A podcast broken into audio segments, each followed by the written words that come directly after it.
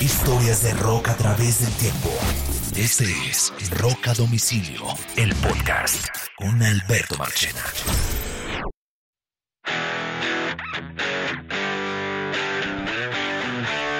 Bienvenidos a un nuevo episodio de Rock a Domicilio. Estas son historias de rock contadas a través del tiempo. Mi nombre es Alberto Marchena. Bienvenidos a un nuevo episodio. Y hoy vamos a hablar sobre un momento súper interesante en la historia del rock y fue la reacción de muchas bandas de heavy rock, de hard rock especialmente, ante la llegada del grunge aproximadamente en el año de 1991. El episodio está dedicado a los grupos que intentaron unirse al grunge y no lo lograron. Es increíble porque si nos ponemos a, retroceder a ese momento en la historia, que lo viví exactamente, eh, yo estaba específicamente en la radio, eh, amaba el rock and roll en ese instante como siempre, y, lo viví muy, muy, muy de cerca. Eh, el grunge prácticamente irrumpió en la escena de una manera muy fuerte en el año de 1991 y aunque el movimiento sabemos que tenía unos meses o años más de haber comenzado, eh, digamos que la aparición del Smell Like Teen Spirit de Nirvana, unas semanas antes el, el, álbum de Pearl Jam, eh, el, debut de Pearl Jam, el Ten, por supuesto, marcaron todo el inicio del fenómeno del grunge. Pero el año 91 fue absolutamente súper importante porque fue, eh, a diferencia de otros movimientos que fueron escalando poco a poco, el grunge cuando entró, entró de manera absoluta y contundente. Em, en gran parte porque NTV estaba buscando una renovación o algo absolutamente nuevo. Su peso en el mercado todavía era muy grande en comienzo de la década de los 90 y pues las modas musicales todavía en gran parte dependían mucho de NTV. Y pues lógicamente cuando el grunge arrancó, NTV fue uno de sus primeros impulsadores y le dio mm, toda la fuerza necesaria para entrar con, pie derecho en el mercado. Pero lo que nadie se esperaba en el mundo del rock era que el movimiento fuera tan fuerte, eh, el grunge como tal, y que iba a prácticamente desbancar todo lo que había hasta ese momento. Muy pocas bandas realmente lograron sobrevivir. Y el episodio de hoy está dedicado a los grupos que se, que se dejaron contagiar por el grunge en, eso, en, durante esos años siguientes al año de 1991. Muchos no lo hicieron de manera inmediata, muchos lo hicieron con sus siguientes discos, em, pero prácticamente gran cantidad de las bandas de la escena del hard rock lo intentaron. A eso está dedicado el episodio, a recordar esos álbumes eh, donde esos grupos muy exitosos y muy, muy bien posicionados intentaron dejarse de contagiar por el rock, por el grunge y prácticamente la gran mayoría de ellos eh, fracasan, que es lo más duro del tema. Como les decía, el grunge eh, llegó de manera muy fuerte. Nirvana, Pearl Jam, Soundgarden, Alice in Change, los Stone Temple Pilots eran como los grupos líderes del movimiento.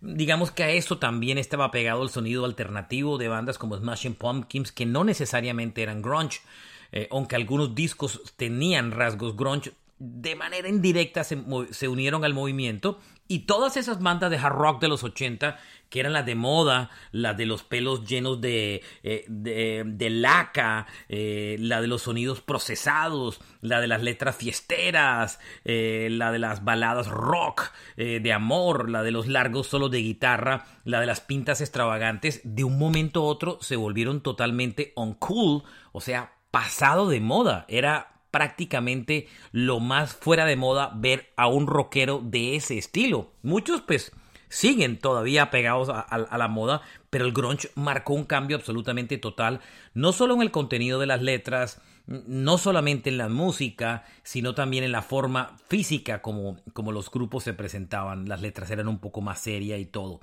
Y el cambio fue tan brutal, el golpe fue tan, tan duro en el mercado y tan rápido, eh, que incluso muchos, muchos rockeros cuentan historias que, eran sorprendentes porque pasaron de ser grupos súper exitosos, de vender mm, eh, muchas giras, cortar muchos tiquetes de concierto, em, álbumes de platino, singles en la radio Top 40 Rock, rotaciones de sus videos en TV, de un disco a otro a desaparecer totalmente el mercado.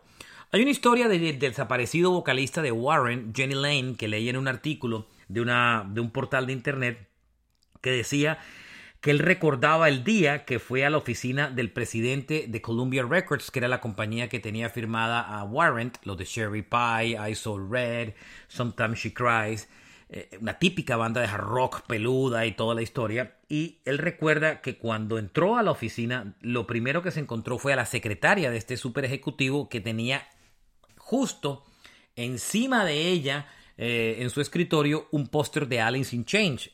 Meses atrás o semanas atrás estaba lleno de pósters de bandas de hard rock, incluyendo una de Warren. Bajaron los pósters y subieron a, Alice in Change y, guardaron los afiches de, de, Warren y de muchas bandas de esa generación. Eh, las carreras de esos, de esos grupos, muchas prácticamente desaparecieron durante un tiempo. Eh, otras definitivamente murieron, pasaron a, una mejor vida. Algunos, algunos se adaptaron con mediano éxito. Eh, otros intentaron alejarse o no, no se quisieron eh, ver más, que, no, que no lo relacionaran más con el sonido del hard rock. Otros inclusive intentaron un cambio de look, cortando su pelo y cosas por el estilo. Pero todo ese tipo de cosas se vivieron al tiempo.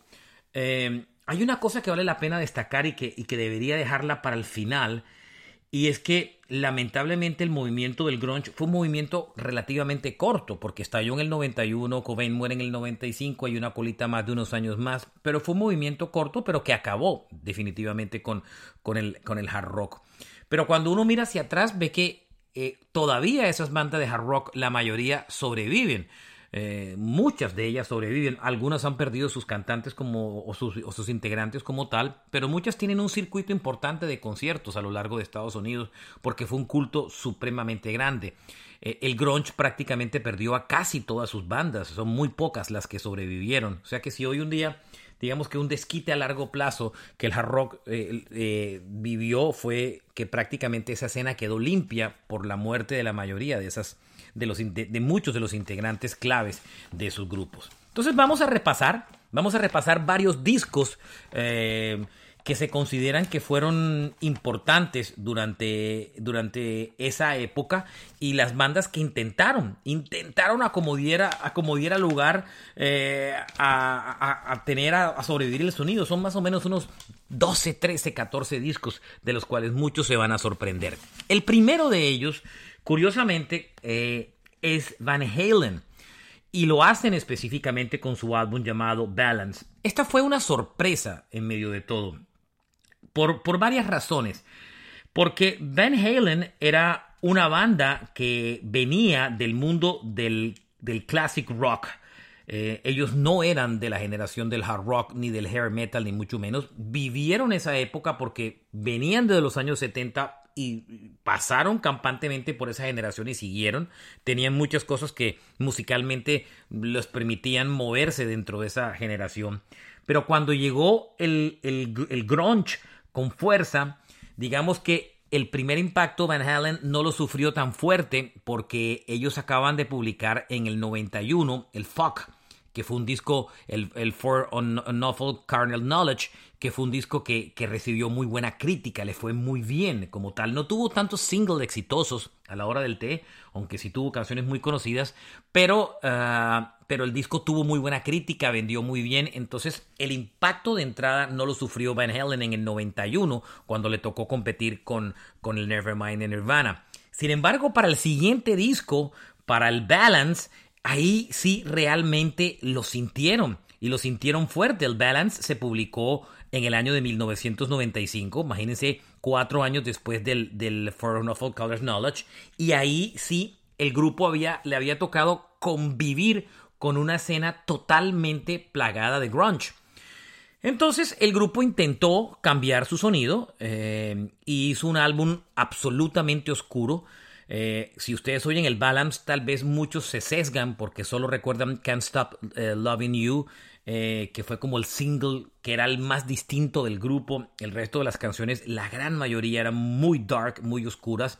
Muchos dicen que el sonido de este disco no fue así, no fue producto de querer copiar el grunge, sino era el momento tan complicado que la banda internamente estaba viviendo. Ese fue el último álbum de, de Hagar, de Sammy Hagar con el grupo y, estaban todos los problemas, eh, eh, eh, digamos que disparados internamente dentro de esa banda.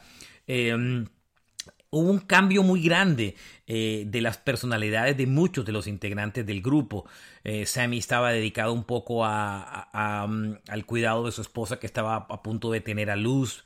Eddie Van Halen, después de unos años de abuso de, drogas y de alcohol, eh, estaba sobrio y le tocó enfrentar esa, esa oscuridad producto de la, de la sobriedad. Un hombre que estaba acostumbrado durante toda su vida a, tocar con alcohol, eh, drogado en muchas ocasiones. Inclusive hay una historia que dice que muchos de los solos de guitarra de las canciones de, Eddie le, le, tocó volverlos a reaprender porque prácticamente de manera sobria no los podía tocar. Ese disco embebió absolutamente toda la, todos esos factores y Balance fue un disco oscuro que muchos inclusive consideran eh, que muchos consideran que realmente el grupo sí eh, de, de, una manera u otra más allá de las circunstancias que lo rodearon sí se dejó influenciar por el tema Sammy Hager contaba Em, que una de las cosas que más le sorprendió ver fue cómo el grupo prácticamente había sido desplazado de MTV. Cuando ellos llegaron con los videos y con los lanzamientos del nuevo álbum, eh, ya no eran una prioridad para MTV. Eh, eh, todos los medios ya no tenían, Van Halen no era el grupo de prioridad, estaban detrás de una noticia de Soundgarden o de una noticia de cualquier otro grupo, no eran prioridad en, ese momento. Eh, el grunge era absolutamente el, protagonista de la época. Sammy Hagar en una entrevista hacía una, una anotación súper importante y hacía una comparación entre los Bills y, eh, entre Elvis y los Beatles. Cuando Elvis era el gran rey en Estados Unidos y los Beatles llegan, eh, los Beatles prácticamente desplazan la fiebre de Elvis Presley. Dice que un poco lo que él sintió fue exactamente lo mismo. El grunge llegó y desplazó absolutamente todo el hard rock y todo lo que había alrededor.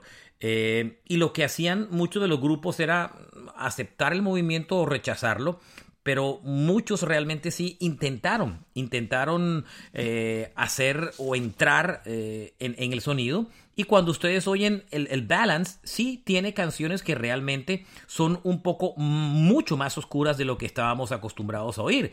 Eh, ejemplo clarísimo son canciones como Don't Tell Me, que ustedes las oyen y no es la clásica canción de Van Halen que estábamos acostumbrados a oír en discos anteriores. Es perfectamente identificable.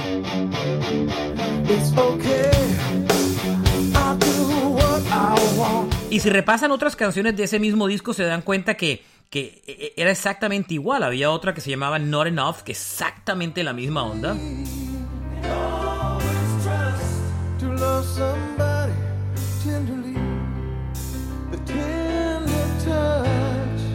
Era un Van Halen triste, una cosa que no estábamos acostumbrados a oír. La única canción, Can't Stop Loving You, era como la más alegre y la que se volvió un éxito en, relativamente exitoso en la radio. Solamente esa, el resto no. Y bueno, el disco tuvo sus consecuencias, fue uno de los discos menos vendidos de Van Halen de su carrera discográfica y que de alguna manera terminó provocando la separación del grupo. El y fíjense que no solamente las bandas de hard rock realmente se vieron afectadas por el grunge. Y este es un caso perfectamente claro y es el de, el de, la, el de Rush. Esa es otra banda que venía del mundo del classic rock, inclusive mucho más distante del hard rock, porque digamos de que, Van Halen, que sí de, alguna manera en algunos momentos se, se, dejó, se contagió o, o, se unió o fue parte del movimiento.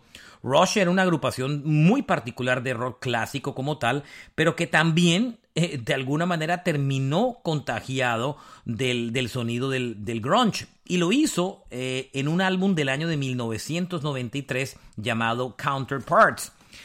¿De dónde venía Rush? Rush, eh, digamos que muchos de los fanáticos del grunge tenían un, cariño muy especial por, por, por Rush. En una entrevista hace algún tiempo atrás, Alex Lagson contaba que, que de manera que ellos, digamos que no, no decidieron hacer un, disco grunge, pero cree él, que ese es el guitarrista de la banda, cree él que de manera subconsciente sí tomaron muchos elementos del grunge para ese álbum de Rush, el del Counterparts del año 93. Em, y, y dice que también otra cosa que influyó es que ellos venían de dos discos que eran muy suaves, donde, donde Rush había abandonado un poco su sonido fuerte y progresivo del Roll the Bombs y el Presto. Eran dos discos que eran muy, em, muy diferentes a los, al clásico sonido de Rush. Pero también dice que ellos tenían que esa retroalimentación del grunge también venía del respeto que bandas como Soundgarden y Pearl Jam habían expresado públicamente sobre Rush y que decían que eran una de sus, de sus máximas eh, eh, influencias musicales. Entonces, cuando estos grupos eh, dijeron que, se, que habían sido influenciados por bandas como Rush, pues a Rush no, no le generó el típico rechazo clásico que otras bandas sí tuvieron a través del grunge y pues intentaron hacer un disco que muchos consideran estuvo contagiado por el grunge. Ese álbum Counterfeit tiene una canción que se llama Stick It Out y que se muestra que se muestra claramente que hay unas raíces medio grunge en el disco, era mucho más oscuro.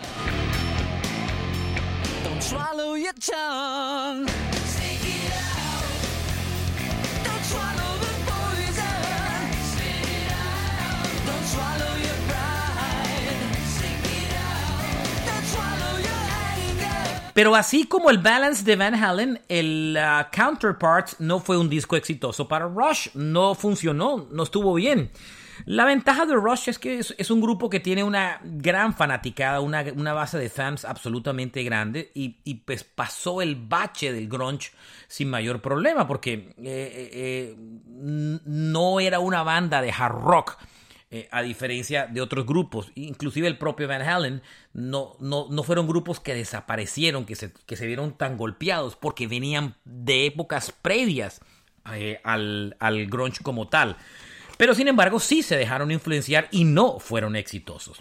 Miren, y hay una cosa sorprendente y es lo que le terminó pasando a Kiss. Kiss es uno de los, de los grupos más importantes de la historia del rock, eh, lo quieran o no muchos.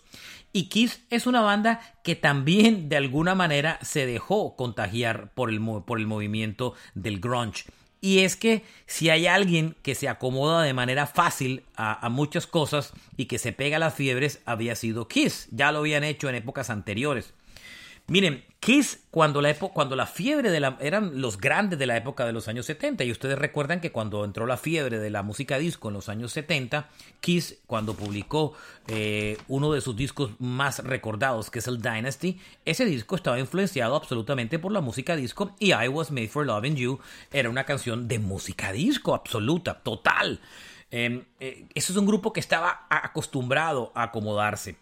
Adicionalmente a eso, Kiss se acomodó en la década de los 80 al hard rock. Lo hizo eh, al, rock o al hair rock, para no hablarlo, decirlo así, porque muchos lo consideran despectivo. Nada más es que ustedes recuerden el álbum Crazy Nights del 87, canciones como Crazy Night, como Reason to Live, eran canciones típicas de hard rock. El hard rock estaba en su movimiento y Kiss que en esa época no tenía máscaras, tomó toda la actitud del hard rock. No le fue difícil, porque era un grupo que sabía hacer baladas, solos de guitarra, y si ustedes recuerdan el Crazy Night, era un disco clásico de hard rock o de hair metal, por así decirlo. Eh, las pintas Kiss con eh, pelos larguísimos, mucho más que antes, eh, vestimentas rosadas, y Crazy Nights también se embebió dentro del tenido del hard rock.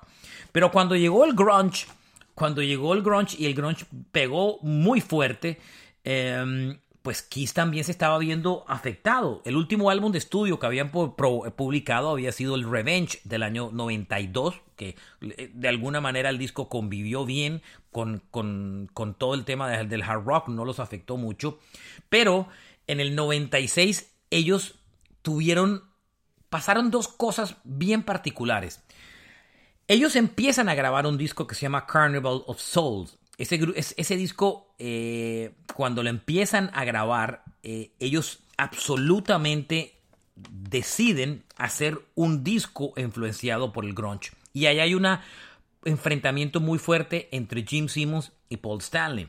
Paul, Stanley no estaba de acuerdo con hacer un disco con sonido de grunge, pero Jim Simmons sí, sí lo quería definitivamente hacer. Paul inclusive en su biografía Behind the Mask dice que grupos como Metallica no tenían la necesidad de, copiar eh, el sonido del grunge, ni mucho menos, que no era algo absolutamente honesto. Sin embargo, Carnivals of Soul lo empiezan a hacer, lo empiezan a grabar, pero casi no lo publican porque por esa misma época eh, MTV le propone a Kiss hacer el famoso Unplug que se publicó en el año de 1996.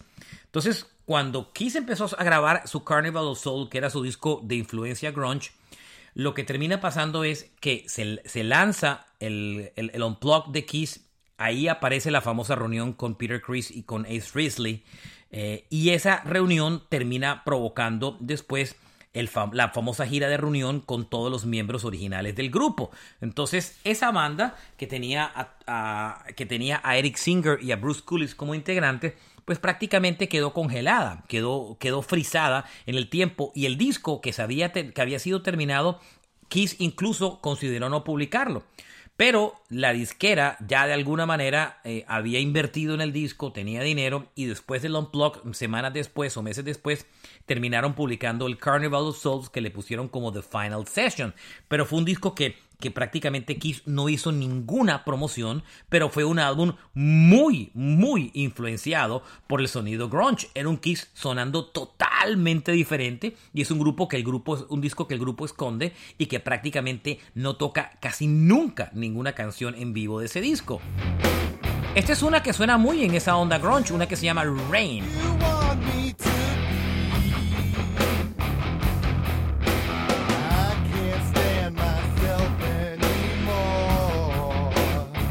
Eso es, óigalo, eso es Kiss intentando sonar con grunge.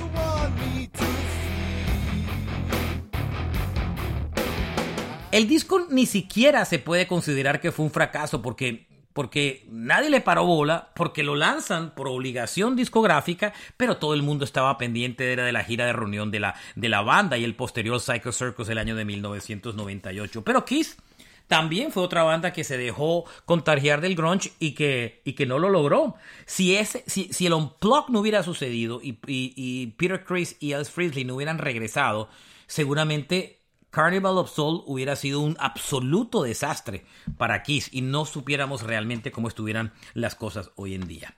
El siguiente grupo que se dejó contagiar por el grunge es una banda de es uno de los perfectos ejemplos eh, de discos que en su momento no gustaron y que tal vez con el tiempo se reivindicaron, pero que fueron álbumes totalmente claros eh, que se, de grupos que, que decidieron eh, volcarse hacia el grunge. Y me refiero al slam de Def Leppard.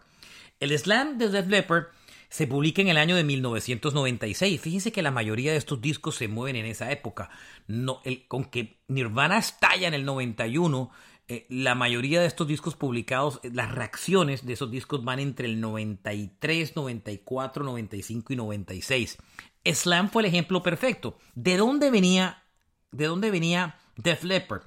Def Leppard en el año venía en el 92 de lanzar un disco que fue exitoso, que fue el Adrenalize, el álbum de Let's Get Rock, de Have You Ever Needed Someone So Bad, o sea, el disco que vino posteriormente después del Hysteria, un álbum que también se demoró muchísimo tiempo en publicar y que terminaron publicando, pero uh, cuando ellos publican el Adrenalize, el disco es exitoso, pero no tiene el mismo nivel de éxito de, Hysteria y por supuesto del Pyromania y los críticos de rock que ya estaban metidos en el grunge es para el día que el disco era eh, comercial y lo que el grupo sí empezó a, darse cuenta y lo contaron en muchas de sus entrevistas era que ellos se habían vuelto una banda absolutamente predecible. Esta era una banda que prefabricaba sus discos en el estudio. Adrenalize y Hysteria eran discos absolutamente prefabricados. Eh, lo que le sorprendió al grupo no solamente fue la crudeza eh, del sonido del grunge, sino que muchas cosas cambiaron. Los, los nuevos héroes del rock and roll ya no se vestían de manera extravagante como los de Hal Rock, ahora parecían como, como, como gente que estaba recién levantada de la, de la cama y eso cambió absolutamente toda, toda, toda la escena. El sonido era crudo, eh, eran discos que eran autoproducidos por sus propios grupos, eh, integrantes o por productores. Y lo que termina siendo eh, Def Leppard es, oigan, vamos a hacer, vamos a pararle bola a esto del crunch y vamos a intentar hacer discos más serios. Def Leppard quería ser tomado más en serio como le estaba pasando a los diferentes grupos de, de grunge de la época. Vivian Campbell, que ya estaba de, pleno en el grupo, dice que la máxima inspiración del slam fue el Super No de Soundgarden. Eh, y deciden cambiar las letras de la canción, cambian absolutamente el sonido y en el año 90, en el año 90 y, eh, ¿cuándo es que publican este disco? 96 publican el famoso slam. Yo me acuerdo perfectamente cuando recibimos esta canción en la radio y no podíamos creer lo que estábamos oyendo. Era un, un, disco de una banda total, totalmente diferente. El primer single fue una canción que se llamó Work It Out y que no sonaba para nada a Porsche Sugar and Me. Es que miren las letras. Porsche Sugar and Me, Let's Get Rod, Have You Ever Needed Someone So Bad. Eran letras digamos que tontas o romanticonas o de fiesteras comparado a lo que el grunge esperaba. Y Def Leppard, que veníamos de acostumbrados de oír eso, nos sale con esto, Work It Out.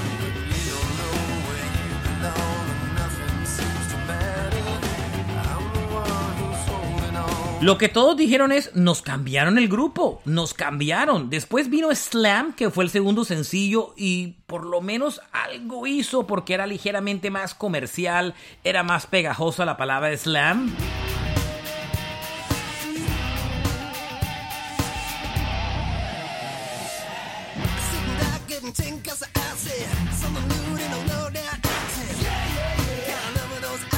Este era un poquito más parecido al Def Leppard del pasado, pero, pero era otra banda. El disco fracasa. El disco no vende ni la cuarta parte de los discos anteriores de Def Leppard y se considera un fracaso. El disco con el tiempo fue reeditado y, muchos han reivindicado el disco. Yo, por ejemplo, soy de los que considero que no es un disco malo, es un disco bueno y me parece que lo que Def Leppard intentó hacer en ese disco fue, fue muy, muy valiente. Inclusive en giras recientes de Def Leppard han rescatado algunas canciones de este disco y las, y las han tocado en vivo porque realmente fue un buen álbum. Lo que pasa es que la gente que seguía Def Leppard quería seguir oyendo a Def Leppard sonar como Def Leppard. No les importaba el grunge. Esos fanáticos no se habían ido.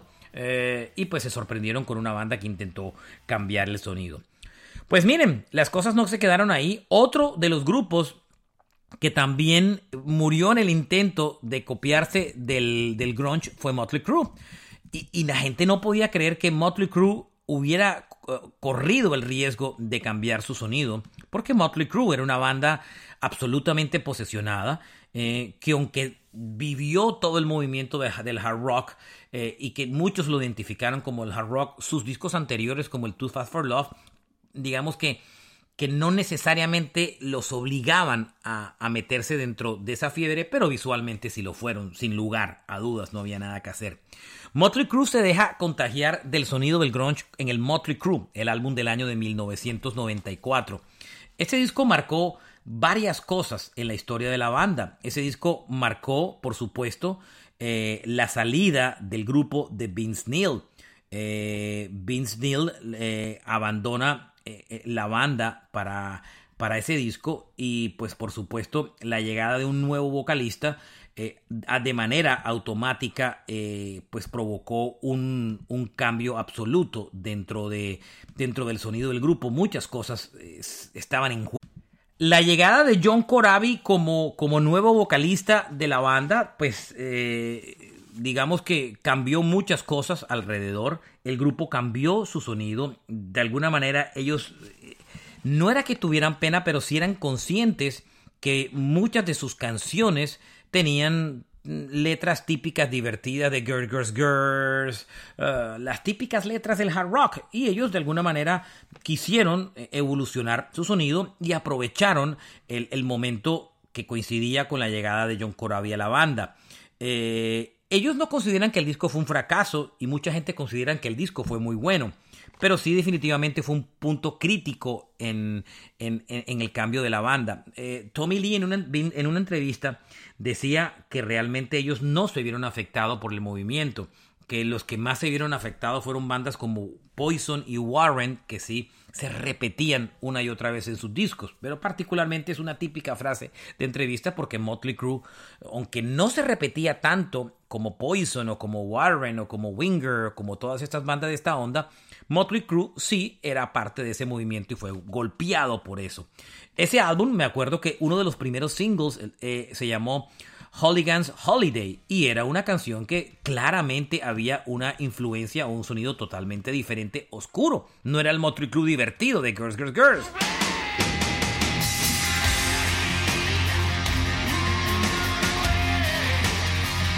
Eso no sonaba a Motley Crue y menos con un vocalista diferente.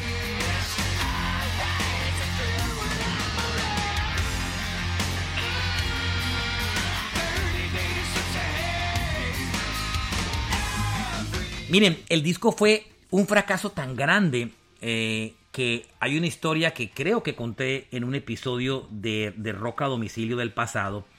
Y era que Motley Crue tocaba en eh, Los Ángeles, que es su ciudad natal, y el concierto, la boletería no estaba vendida ni siquiera al 50%. Y Tommy Lee se fue a K-Rock, la emisora de rock de Los Ángeles, plagada de grunge en esa época, imagínense año 94, y le dice que lo entrevisten, salen al aire y dice que va a regalar boletas para el concierto. Y la gente no llamaba por teléfono para buscar boletas de Motley Crue. Dicen que cuando él salió del show, cuando salió de la emisora de radio, tocó el concierto y dijo, no más, este grupo se acaba. Y acabaron y, sacaron a Corabi eh, del grupo y suspendieron muchas de las fechas de la gira y después, pues regresaron tiempo después con Vince Neil y regresaron a su sonido eh, clásico, original o el que los dio a conocer. El álbum no era malo, es un buen disco. Lo que pasa que no era el sonido de Motley Crue porque estaban lógicamente metiéndose en el grunge con letras oscuras y además de eso tenían un vocalista diferente. Este fue otro de los discos que de alguna manera se, se sintieron duramente golpeados por el grunge. Otra banda que también fue golpeada y esta sí que terminó siendo destruida por el grunge es Skid Row. Skid Row, eh, aunque es una banda que muchos dicen que es de hair rock o todo lo que quieran, era una banda de muchísima calidad. Ellos venían de dos discos excelentes, el, el, Skid Row del 89, el de I Remember You, por supuesto, y venían de otro álbum que aunque no fue tan exitoso a nivel de singles en radio, sí fue un disco brillante que fue el Slave to the Green, el de In a Darker Room y todas esas canciones. En el 95 eh, ellos publican un álbum llamado Subhuman Race, plena época del grunge, imagínense. Y em, el que más realmente empujó, o los que empujaron por cambiar el sonido de Skid Row fueron Sebastian Bach y Bob Rock, que fue el productor del Subhuman Race. Em, eh, Sebastian Bach decía que él podía cantar perfectamente igual que Scott Weiland e inclusive superior que Scott Weiland, que tenía mejor eh, eh, voz como tal. Finalmente deciden publicar el, disco, lo lanzan al mercado y el disco fue un absoluto fracaso. Ese disco no tuvo ningún éxito. Solamente oigan un poco de lo que era ese disco, cómo sonaba de diferente a los anteriores. Oigan a Subhuman Race. Era otra banda diferente. Y un Sebastian Bach cantando muy diferente a lo que usualmente cantaba. Los fanáticos de Skid Row me dijeron, me cambiaron el grupo.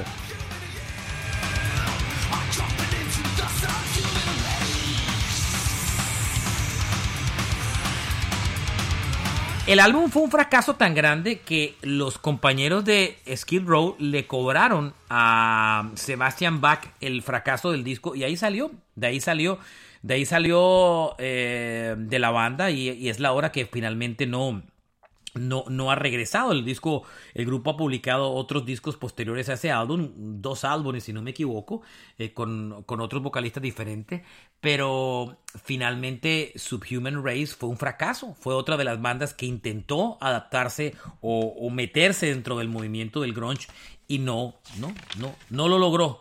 Definitivamente no lo logró. Vamos a, movernos a otras bandas. Eh, otro grupo que también fue clásico de esa época fue Warrant.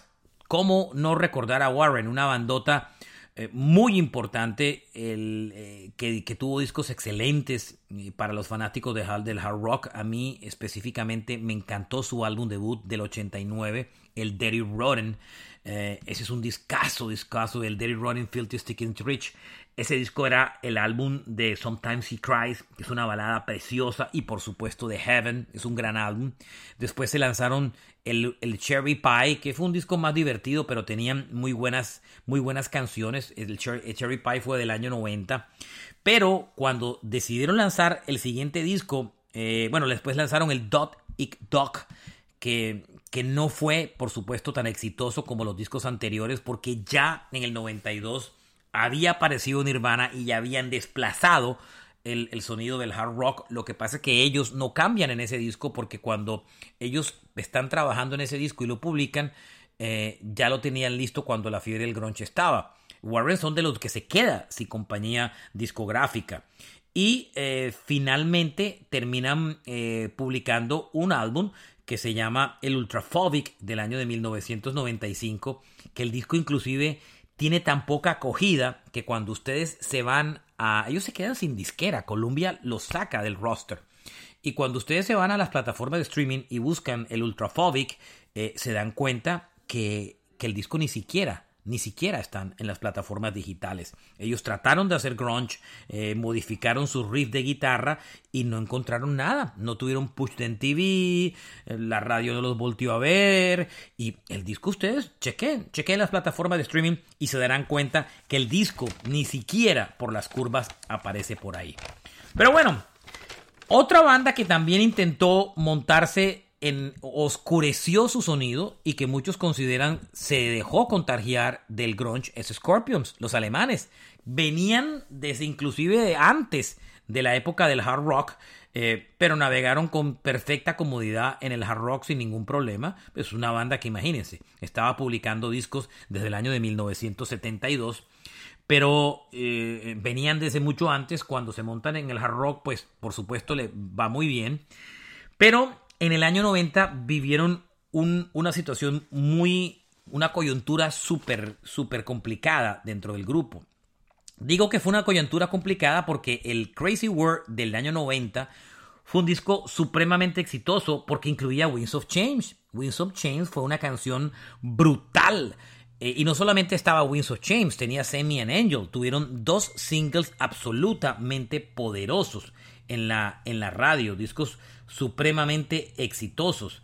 Eh, y, pues la banda en ese momento, cuando publican el Crazy World y ya vienen a hacer el disco siguiente, la gran conjetura del grupo es, ¿qué hacemos? ¿Hacemos un disco eh, en la onda del hard rock de lo que veían, veníamos? ¿Le damos una continuidad a lo que traíamos? ¿O definitivamente nos arriesgamos a hacer algo diferente? Y cuando lanzan en el 93 el Face the Hit, se arriesgan a hacer algo diferente. La diferencia de Scorpions es que ellos sí, ellos sí dijeron que eran, eh, que ellos nunca rechazaron el, grunge. Klaus Main dijo que le gustaba el grunge y que sus bandas favoritas eran Alice in Chains y Stone Temple Pilots. Si ustedes se dan cuenta, la mayoría de los grupos de hard rock no eran tan fanáticos de Pearl Jam ni de Nirvana. El grupo al que respetaban era Alice in Chains, porque sonaba más rock. Era una banda mucho más fuerte, más dura. Y ellos publican ese disco en el año, no, en el año 92 eh, y cambian su sonido. Ellos dicen que realmente no fue su disco más experimental. El más experimental fue el Eye to Eye del 99, pero cuando ustedes escuchan este disco se dan cuenta que sí, cambian. Por supuesto, cuando oyen el primer single del álbum, que fue Alien Nation, se dan cuenta que era un Scorpion sonando con, con elementos grunge. Óiganlo.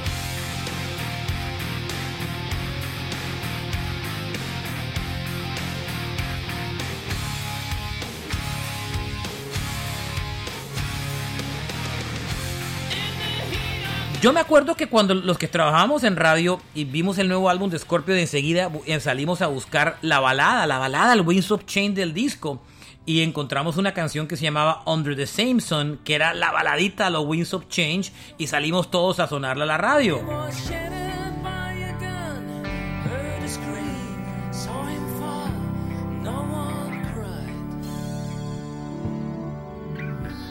Pero el disco fue un fracaso, no gustó, era un Scorpion diferente, un Scorpion que estaba tomando unos elementos que la gente no estaba acostumbrado y, por supuesto fracasó y fue otra de las bandas que se dejó influenciar o que cambió su sonido por el grunge y no lo logró.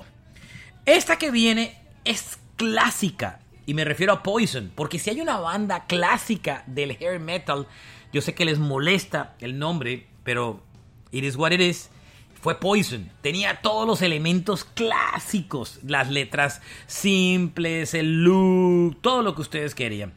Y bueno, Poison venía de un, de un, buen, de un gran momento.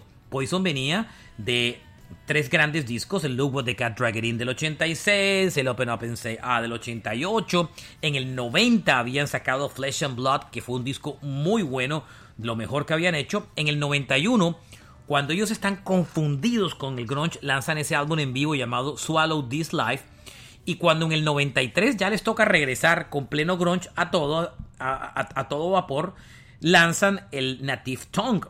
El Native Tongue ya de, por sí tenía un cambio adicional y era que Sissy DeVille lo habían sacado del grupo y se habían traído a Richie Cousin como Richie Cousin como, como guitarrista de la banda.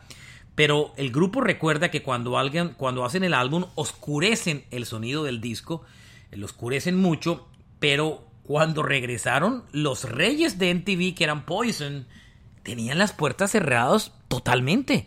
MTV no quería saber nada de Poison, no les interesaba ni, no, no vamos a rotar ninguna canción ni nada.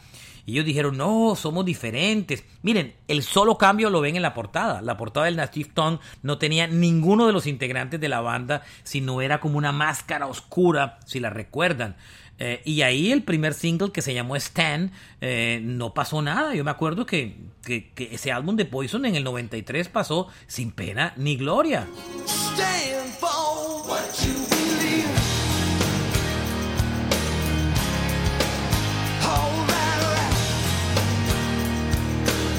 Una banda totalmente diferente, una banda que no se parecía en nada a lo que estábamos acostumbrados a oír de Poison. Había otra, la que abría el disco y lo titulaba el Native Tongue.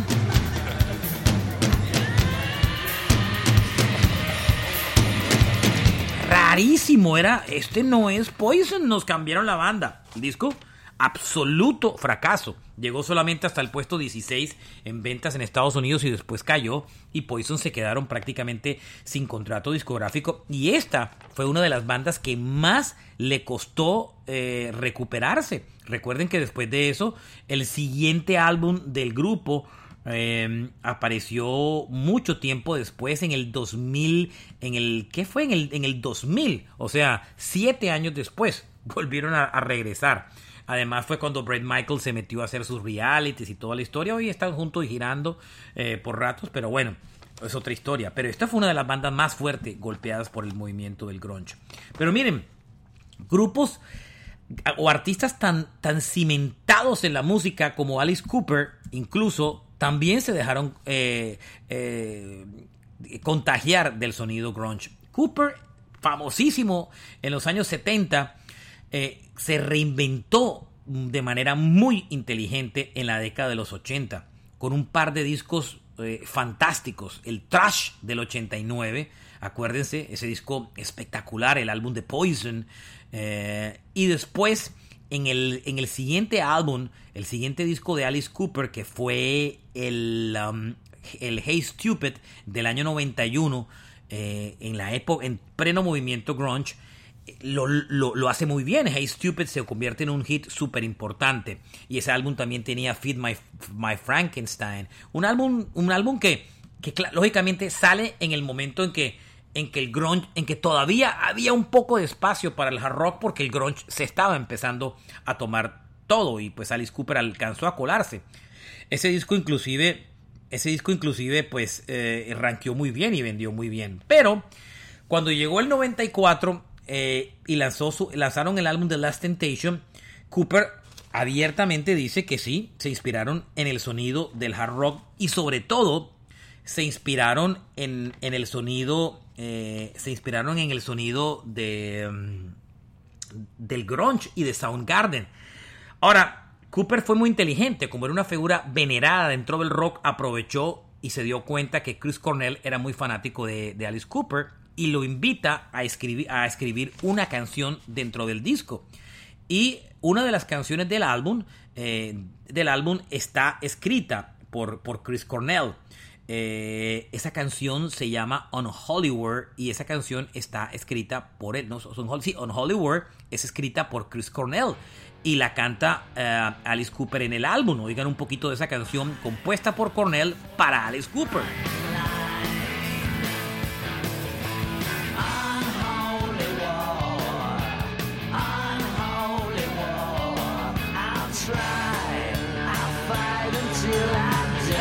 Claro que muchos, los, muchos de los mortales recordamos ese disco por una canción, una balada rock que fue muy exitosa que se llamó It's Me. Pero ese álbum, el resto del disco, sí tenía unos rasgos muy importantes del grunge. Ahora, Alice Cooper no murió por intentar hacer grunge. ¿Por qué? Porque era un, era un, era un artista que ya había venía desde los años 70 con una carrera gigante y este simplemente fue adaptarse de alguna manera a un movimiento. Bueno, otro grupo que también eh, tuvo una carrera muy corta producto de, la aparición del grunge fue Extreme.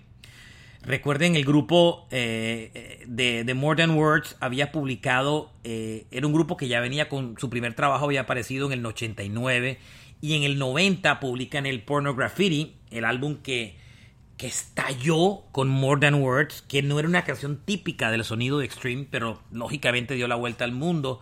Em, como tal y además tuvo un segundo single exitoso que muchos tal vez no se acuerdan pero que fue importante em, de ese álbum el Wholehearted que fue una canción también buena.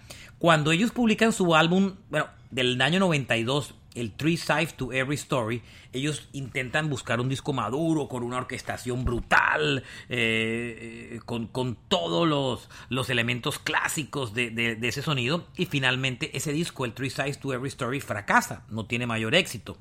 Pero en el 92, cuando ellos lanzan ese disco, cuando lo habían producido, el grunge no había estallado. El cambio de Extreme lo hacen en el año 95, cuando lanzan el Waiting for the Punchline. Ese disco, Extreme, cambia totalmente su sonido y la banda que todos esperaban lanzar a otro More Than Words termina lanzando un álbum grunge que sale al mercado y se convierte en un fracaso absoluto. Un disco que no pasa nada y que era un extreme haciendo grunge que a nadie le gustó.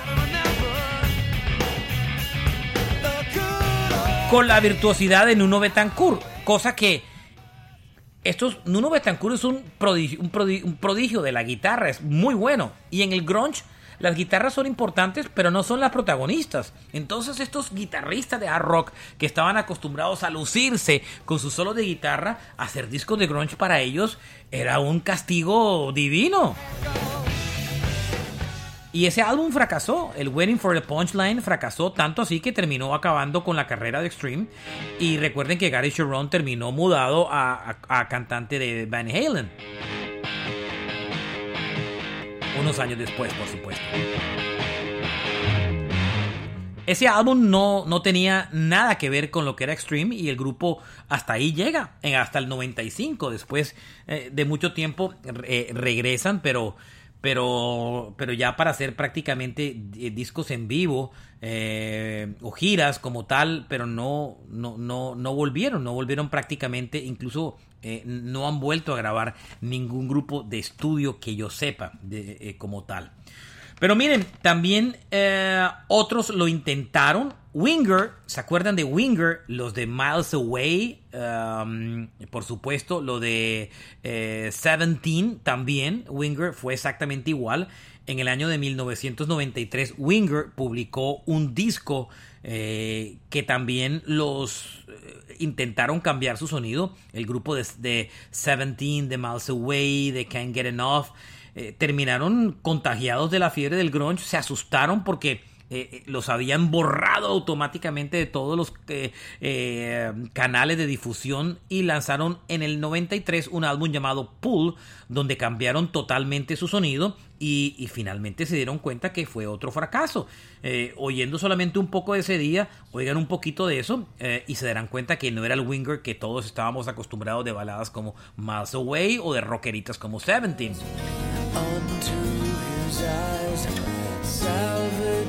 Los grupos que hacían letras divertidas y canciones pegajosas ahora siendo canciones oscuras. Esto no tenía son ni ton.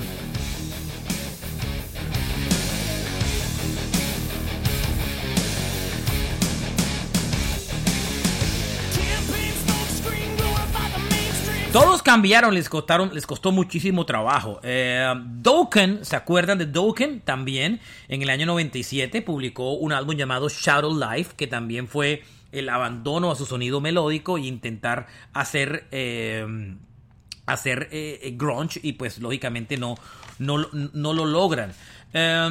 incluso hubo dos artistas muy clásicos y reconocidos que también se dejaron influenciar por el grunge. Robert Plant lo hizo en su álbum llamado Fate of the Nation del año 93.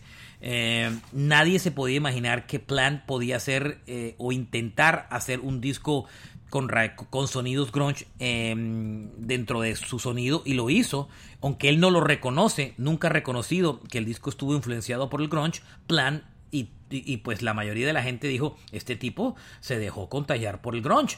Él venía de discos supremamente eh, exitosos, imagínense, venía del Manic Nirvana, eh, del The Principle of the Moment, del Picture of Eleven, venía de, discos fabulosos. Y cuando publica el Fate of the Nation, ese disco no es necesariamente el más exitoso de su carrera. Y cuando ustedes oyen varias canciones de ese álbum, ustedes encuentran un, una, un, un plan sonando diferente, sonando diferente a todo lo que hasta ahora había hecho.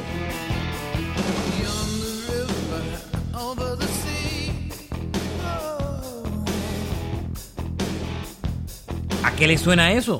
Grunge. El maestro del heavy metal haciendo grunge, de alguna manera. En fin, Um, Neil John, otro músico que venía de los años 60 a hacer inclusive folk, eh, le ocurrió totalmente diferente. Este fue uno de los pocos que logró reconocimiento haciendo grunge, porque la mayoría de los músicos grunge lo admiraban por las letras que hicieron, que había hecho durante toda su, carrera. Y um, Neil John sí publica en el año 95 un disco con unas raíces de grunge supremamente importante y ese álbum se llama El Minor Ball. El Minor Ball es un disco que tiene fuertes sonidos del grunge, pero este era un tipo que estaba acostumbrado a cambiar su sonido de, de un lado para el otro. Y el Minor Ball se lanza dentro del mundo del grunge y es exitoso es un disco exitoso. Inclusive Eddie Vedder es gran amigo de, de Neil John y, lo, y de alguna manera lo acompaña en este disco, que es un disco que tiene eh, raíces del grunge y sin embargo no era raro para John, porque John es considerado el godfather, el padrino del grunge por muchas bandas, incluyendo a Pearl Jam. Pero cuando oyen Minor Ball, es un disco del grunge y Neil John lo cogió con todo. Oigan. Ahora, ya lo venía haciendo desde antes, porque cuando publicó el Rockin' in the Free World unos años antes, ya él traía, había sido precursor de uno de los primeros hits de grunge que nadie se dio cuenta que realmente era grunge. El grunge dio muy duro y muchas de estas bandas, de estas bandas lamentablemente no se lograron recuperar no volvieron a ser lo que fueron, nunca lograron su esplendor. El desquite final eh, está en que el, hard rock es un movimiento tan fuerte y tan importante que inclusive hoy día eh, el hard rock sigue teniendo una escena de conciertos buenos, importantes. Eh, y digamos que otros grupos se resistieron a hacer álbumes grunge, otros cambiaron su sonido, pero no necesariamente se fueron a hacer grunge como tal. Pero hoy en día el desquite es que todavía muchas de esas bandas logran girar, tienen sus fanáticos, siguen un poco a diferencia del grunge que lamentablemente no es que no tenga fanáticos ni admiradores, sino que muchos de sus ídolos murieron y pues lamentablemente los grupos hoy ya no existen. Imagínense, eh, hoy, hoy Nirvana no existe, solo sobrevive Pearl Jam, Alice in Chains tiene, tiene otro cantante, no es lo mismo. Stone Temple Pilots ya no está por ahí. Soundgarden perdió a su vocalista. Eh, eh, eh, en fin, el, desquite fue a largo plazo, pero no porque necesariamente el, el grunge cayera, sino porque fue una generación sumido en la depresión que terminó uh, hundida y ahogada en su propio pecado y atractivo. Muy bien, espero que hayan disfrutado este episodio de Rock a Domicilio dedicado a esas bandas que intentaron o que cambiaron por el grunge y fracasaron. Gracias, eh, muchos siguieron como, como les dije, pero pasaron por un mal momento cuando intentaron copiar el grunge. Gracias por acompañarme, espero hayan disfrutado este episodio. Mi nombre es Alberto Marchena, este podcast se llama Rock a Domicilio. Hay cerca de más de 900 episodios eh, disponibles con muchas historias de rock and roll para que disfruten. Si les gusta, recomiéndenselo por favor a un amigo. Y recuerden que nos pueden encontrar en las redes como Rock a Domicilio Podcast, en Instagram y en Facebook. Y personalmente me pueden seguir en Twitter. No hablo de política, sino solo de rock and roll en Marchena JR. Gracias. Este fue Rock a Domicilio Podcast.